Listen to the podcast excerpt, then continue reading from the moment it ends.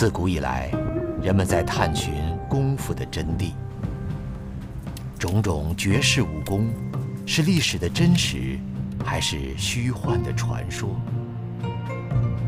在忙碌的现代社会，到哪里能找寻那一种初心和古意？又如何明了纷乱世事之外的真迹？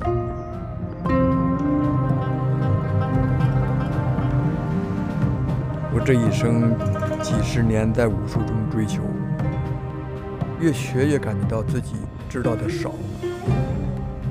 更高深的境界究竟是什么？我一直也在想。我走过的这条路，我想告诉后人，他们从中也许能够得到启发，通往玄妙的境界。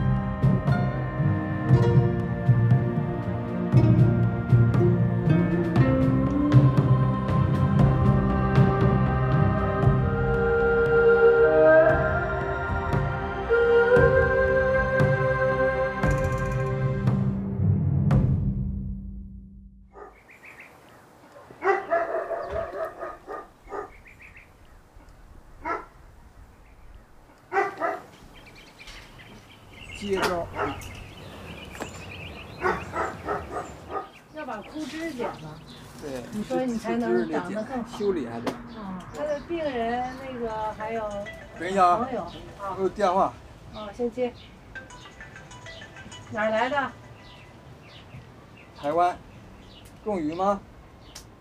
这里是美国加州洛杉矶城外的一个安静的小镇，也是退休的中医师李有甫先生的家。哦，我明天就飞台湾了。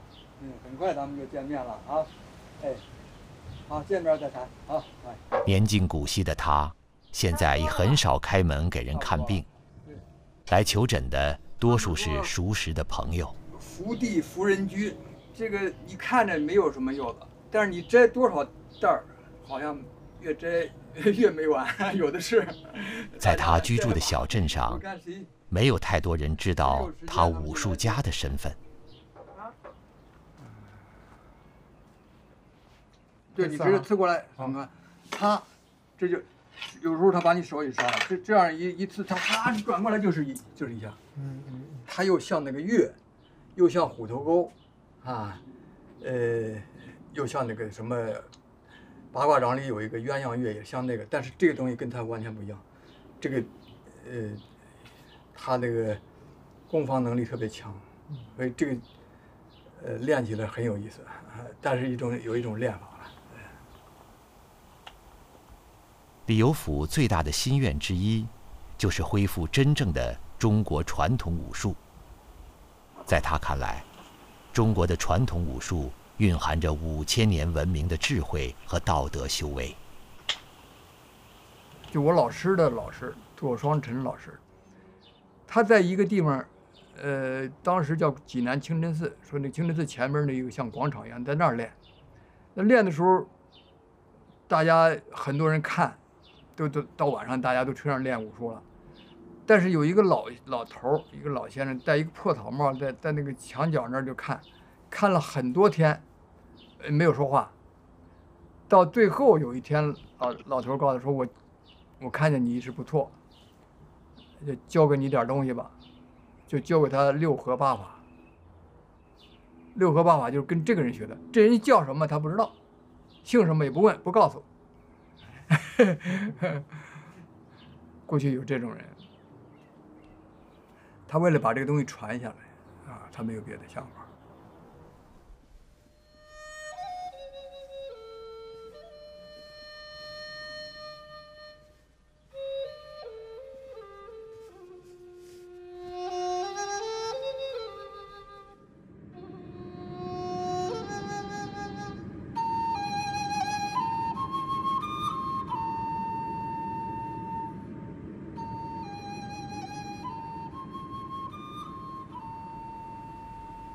湾是当代社会中难得的一块还较好的保留着中华传统和古风的土地。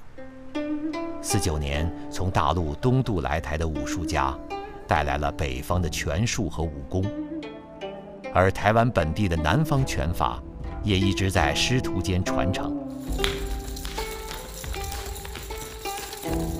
不过，老一辈的武术家年事已高，年轻一代愿静心修习传统功夫的人数有限。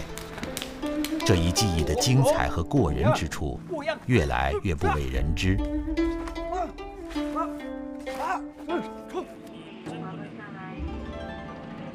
李有甫来台湾已经是第六次了，不仅仅是为了主持全世界华人武术大赛亚太赛区的初赛，也是为了举办一系列活动，以自己毕生的艰苦求索为实例。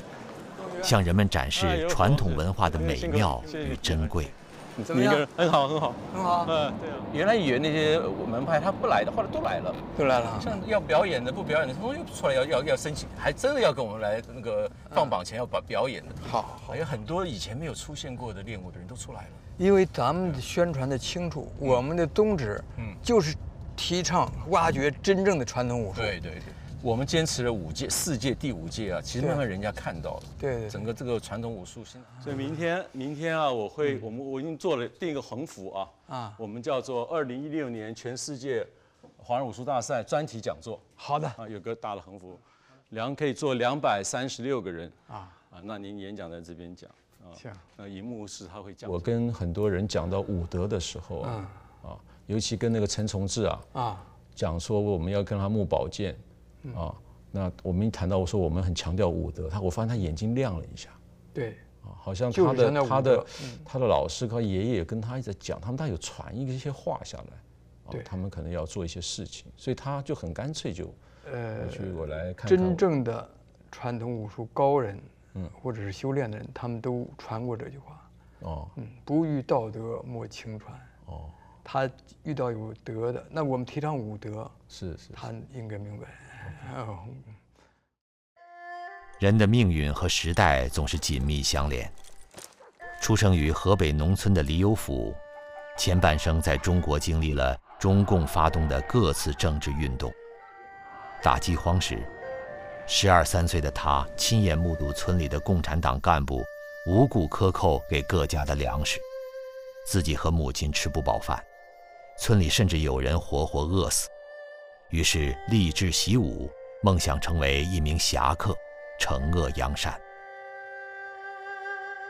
十七岁时，他离开家乡，来到山西太原上学。一年后，文革爆发，传统文化遭到毁灭性的打击。李有甫却意外寻访到一位被关在牛棚里的功夫师傅——山西大学武术系教授陈胜福老先生。哎呀，那很好玩，我心里情特别迫切。我说：“哎呀，我要找这个好老师，我怎么我我吃多少苦都行。”哎，他说明天早晨你可以来。嗯。说几点钟呢？他说六点钟。我那天晚上我基本不敢睡觉啊。我说我不能晚去。呃，我就把一个借来一个大表放在房间里头。我因为那年轻嘛，困呐，睡一会儿。突然想起来，我看看表，啊，两点，再看看表，哦，三点，再看看表，一会儿四点，我说不能睡了，就开始洗洗脸什么，我就往那边走。我走到那儿也就是五点来钟，五点钟左右。我说我提前一个小时了，结果人家已经下楼了，老老老先生已经已经下来了。嗯。哎，他说你来了，他也也没有说你来早了什么，就是。来了就好，他就，他就练，我就跟着他活动。后来他就说：“你练练练你你的你的东西给我看看。”我练一套拳，一个叫长拳。他说：“你的僵劲儿很很厉害，另外你的呼吸呢不得法。”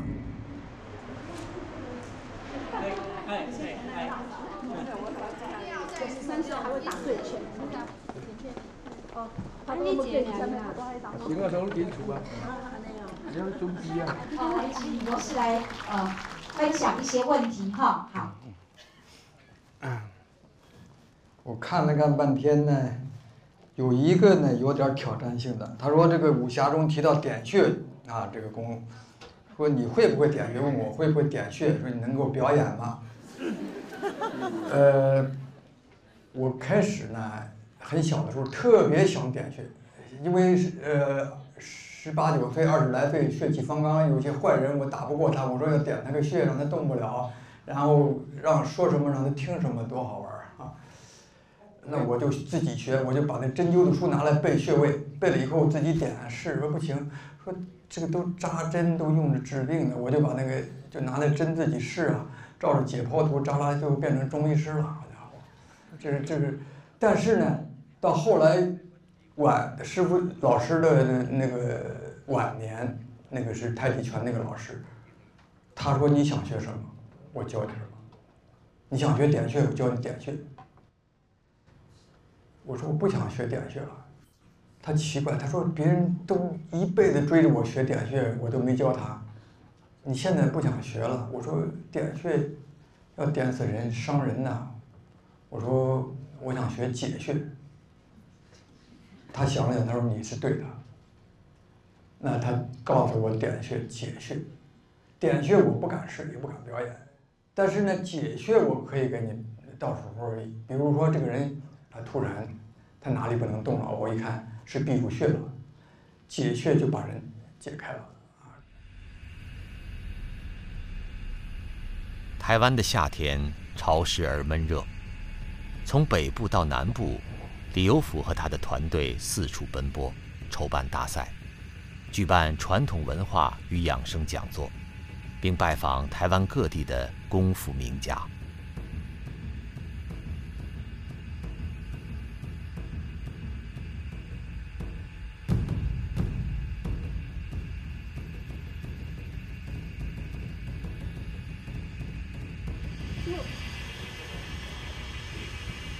老师讲啊，真正有在提倡中国武术的传统很少啊，拉出去啊，是。是在没落了，就是没落，所以这个一定要有人来提倡，一定大家支持，不但支持了，让他永远永远都有。练武术。最重要的不是争第一第二，当然讲究功夫很重要，但是练武的人很重要的一个是，他有保护人的这个心。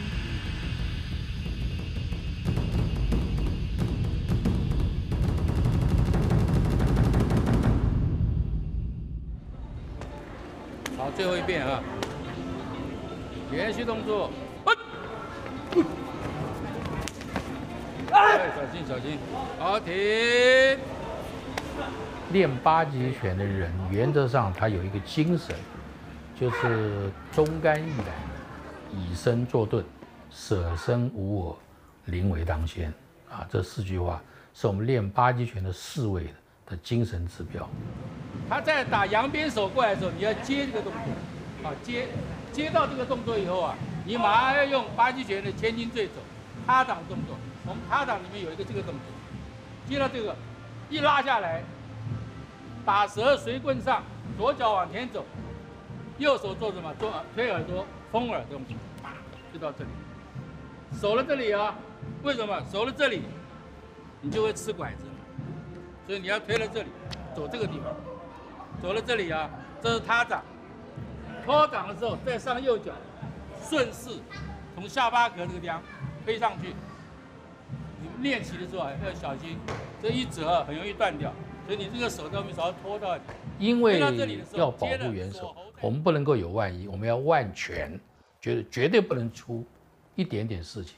所以发生状况的时候，你用出去的武力，就是你用出去的八极拳那种功夫啊，一定要一招制制敌。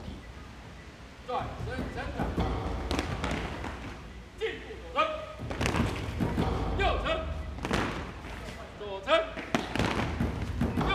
传统武术如果没有发扬起来的话，倒是蛮可惜的。那么这次又办的话，那当然是很高兴了，因为我觉得新唐人把中国中我们中国的传统武术都就是把它要求，就是说你要来参加比赛的一定是传统武术。我觉得他这个要求很严，所以我们可以在现场看到很多有的失传的传统武术啊的表演或者比赛，都可以在新唐人这个大赛里面看到。呃，这次我也我也推了四个学生去参加。四九年来到台湾的北方拳师，不少来自武风鼎盛的山东。李有甫在牛棚找到的陈胜甫师傅就是山东人。清朝末年出身于武术世家，在山东和上海等地师从民国时代多位名家。抗战时，他是莒县的县长，曾经和山东武术馆的馆长窦来庚将军一起。为抗日而出生入死。我的老师当时就在青岛那个国术练习所，他那个师老师叫张克勤，他练的底功拳，他这套拳是，谁来，你给我打，你把我打赢了，就我这个武术，他叫练习所，就是国术小型的武术馆嘛，我这就给你了，没有人打得了他，他就是用底功拳。他还教一套十字棍，十字棍就是 宋哲元抗日时候那个大刀队练的是十字刀，他们是实际上是把这十字刀交给军队了，就变成十字刀了。所以林长祥练的东西，我我我我我一看，我知道他的源头是哪里。大刀，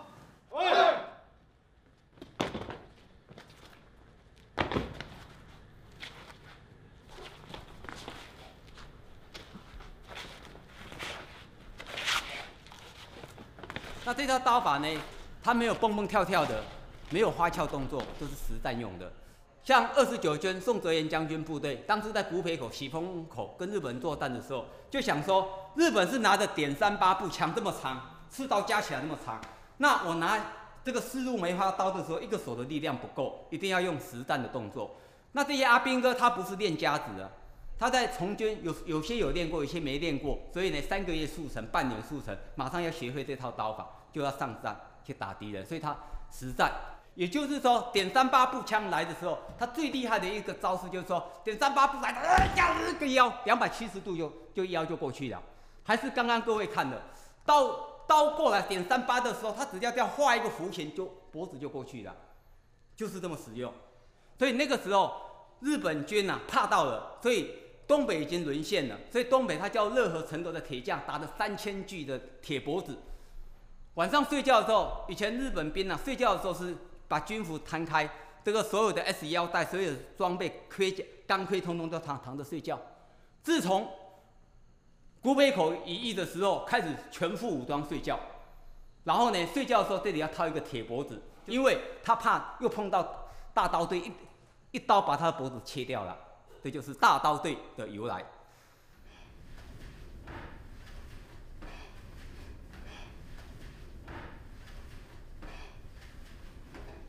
我，你看国，滚转真果走，你看不一样，哎，呀，滚转正果起落摆阔，灵旋左转，八卦的十二个旧诀，这么简单。可是我们要练一辈子。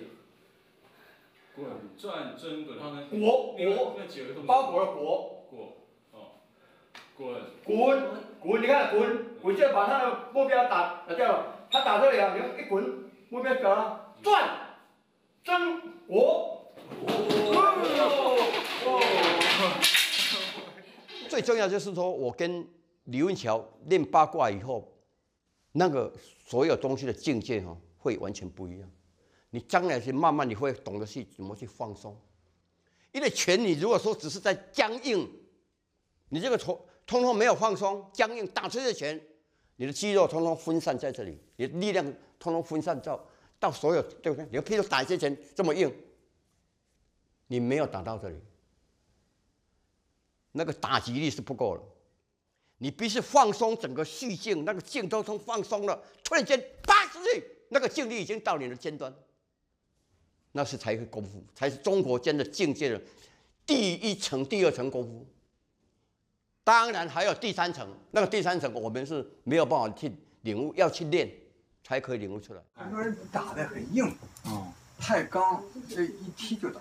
我见过，你比如林姐，你劈拳你打过来了，你就是，你劈拳你来。这就这一下，我你就让你打，他过了之后你就往我这儿，我给你，他再打，你往我这一搭一起，啪就倒。它是一个木头棍儿，嗯，明镜儿也得三合，这落地得生根。还行，这个明镜是很大力的，是很大力，是很大，是很大力。跺脚没有用，一般都不跺脚，不要跺脚，啪踩。这这你看，这个力量是大不大？生根的，这样的力量。对，这样出去，走，啊，啪出去，是这样的力量，不是。那个一踢，什么叫功夫啊？你下不了那个时间，花不起那个功夫，嗯，就就没办法。嗯，你懂了还不行，得练出来。嗯，他练那个为什么要站桩？嗯，为什么要要要慢练？嗯，他站了桩以后，他身体连成一体了，他用身体发出去的力量到手上，嗯，哎，或者用身体把它打出去，从手表现出来。嗯，腿也是一样，用身体带动。那身体里边中心在哪？其实能量的中心是在丹田呐，对。那我就很好奇，它的机制一定有个什么机制让它这么去协调，这就很奥妙了。实际上呢，就是人的，呃，我们叫做智慧也好，他的思维活动也好，嗯，他就有那种呃这个贯通了，嗯，和身体合一了。什么叫身神合一啊？嗯，元神的那部分，它和你这个肌肉。它接连在一起了，结合起来。为了这个动作，所有的肌纤维它自然就出来了。啊，对，你画皮圈就这有了。对，画绷拳就直接绷。它就是就是在这儿呢，啪啪，就在这儿呢。是这个要站桩的，三三第一节。三底桩，就是就是这个桩，三底桩。山底桩。就站照半小时站，你这很累的。不是很舒服吗？很舒服，会很舒服。对，手是钢钩，这手指头啊锐去。比如你练八卦，练练这个什么拳呐，嗯，你你抻出去之后，这个手抻出去之后，抻得很长，嗯，你一直在这儿不要动，不要停，不要不要动，一直停着，不要动，嗯，那他的肌肉纤维被拉长了之后啊。它不是除了收缩使它变长的这部分以外，那些被拉长的肌肉呢，它会累的，它也是一种工作。嗯，拉长了之后呢，它不是全部都百分之百被拉长的，因为几万条、几十万条、嗯，几百万条，它都有一部分被拉长了。嗯，那它累了之后，另外一部分又持续的被拉长。嗯，它交替的被拉长，那么将来你的肌纤维全部都被拉长了。